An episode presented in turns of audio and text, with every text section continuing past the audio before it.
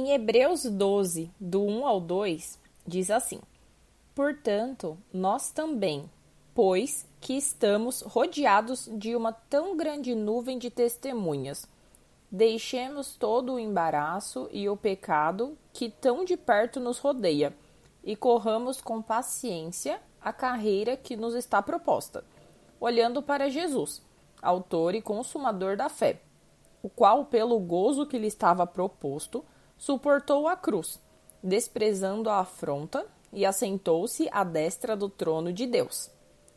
Olá, ouvintes do Palavra do Dia. Eu espero que todos vocês estejam bem e prontos para aprender um pouco mais da palavra de Deus aqui comigo hoje. Vamos lá? É, você já parou para pensar na quantidade de pessoas que observam e sabem da sua vida? É, mesmo antes das redes sociais, isso já acontecia, só que agora isso acabou se intensificando, se intensificando né? Eu lembro que quando eu era criança e adolescente, tinha uma vizinha que morava bem na frente da casa dos meus pais. E de verdade, se qualquer pessoa saísse de manhã, ela estava na porta. Se saísse à tarde, ela também estava lá. E à noite era a mesmíssima coisa. Ela sabia a hora que a gente voltava também.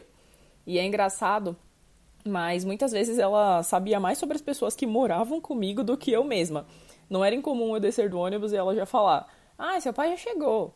E era engraçado porque, na verdade, a gente acabou desenvolvendo um carinho enorme por ela, como se ela fosse mesmo da nossa família. E a verdade é que todo mundo conhece, com todo mundo acontece isso. É, pode não ser o seu vizinho, mas saiba, as pessoas estão vendo a sua vida. E para hoje eu gostaria de deixar uma pergunta para você refletir. O que as pessoas estão observando? O que, que elas estão vendo quando elas estão observando a sua vida? Será que elas estão vendo a Cristo? Ou será que elas veem uma pessoa que só vai para a igreja?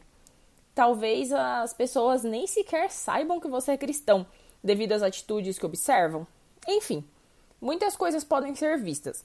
E por isso que é importante que nós saibamos a responsabilidade que é levar o nome de Cristo para todos os lugares. Os seus vizinhos devem ver a Cristo na sua vida. Eles podem até não entender, mas vão ver e dizer: tem algo diferente com essa pessoa. Os seus filhos devem ver a Cristo na sua vida. A sua família vai te observar. Enfim, o seu testemunho vale mais do que qualquer, do que qualquer e todas as palavras desse mundo, né? Que nós possamos sempre nos lembrar disso e espalhar um bom testemunho de quem é Jesus e do que ele pode fazer nas nossas vidas. Amém? E você, gostou dessa mensagem ou conhece alguém que esteja precisando ouvir isso? Então compartilhe com seus amigos no WhatsApp. E se quiser falar com a gente, é só acessar o nosso site www.aplicativopalavradodia.com. E não se esqueça também de seguir o Palavra do Dia nas redes sociais. Que Deus te abençoe e até a próxima!